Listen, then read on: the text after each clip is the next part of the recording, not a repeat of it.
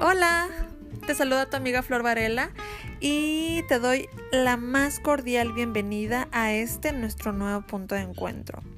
Hoy quiero comentarte acerca de unos cursos padrísimos que hay.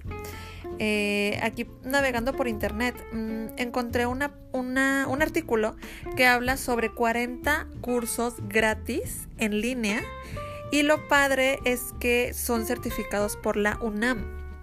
Eh, me parece una idea viable, me parece una oportunidad muy padre para seguir pues preparándonos y seguir aprendiendo. Son 40 cursos y te los voy a nombrar para que si tú tienes algún interés en tomar alguno de estos cursos, pues puedas animarte. El primero nutrición y obesidad, control de sobrepeso, seguimos con cáncer de próstata, usos didácticos del cine en la escuela, farmacología para odontólogos, cómo autoconstruir tu vivienda. Este curso se divide en dos etapas.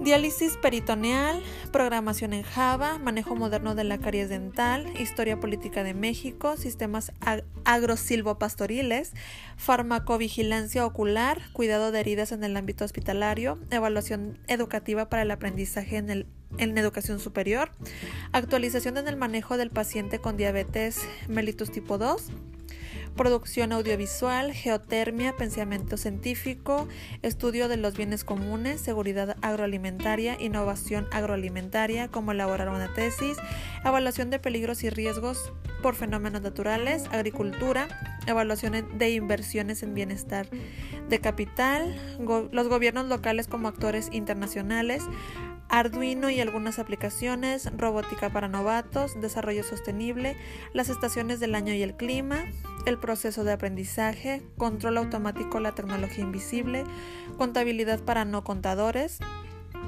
química en casa, álgebra básica, finanzas personales, pensamiento sistémico y la solución del conflicto ético. Eh, son todos. Como te digo, dependiendo tus intereses, lo que te gusta, lo que te apasiona, puedes elegir uno de estos cursos. Obviamente hay muchos más cursos, hay muchas más otras páginas, de esas estaremos hablando en un siguiente episodio, pero mm, me gustaría que tomaras en cuenta esta oportunidad que te da la UNAM para poder seguir aprendiendo, preparándote y pues uno no sabe en qué momento de la vida uno pueda llegar a ocupar uno de estos certificados. Y bueno, pues es todo por hoy. Espero que te haya sido de utilidad este episodio. Bye bye.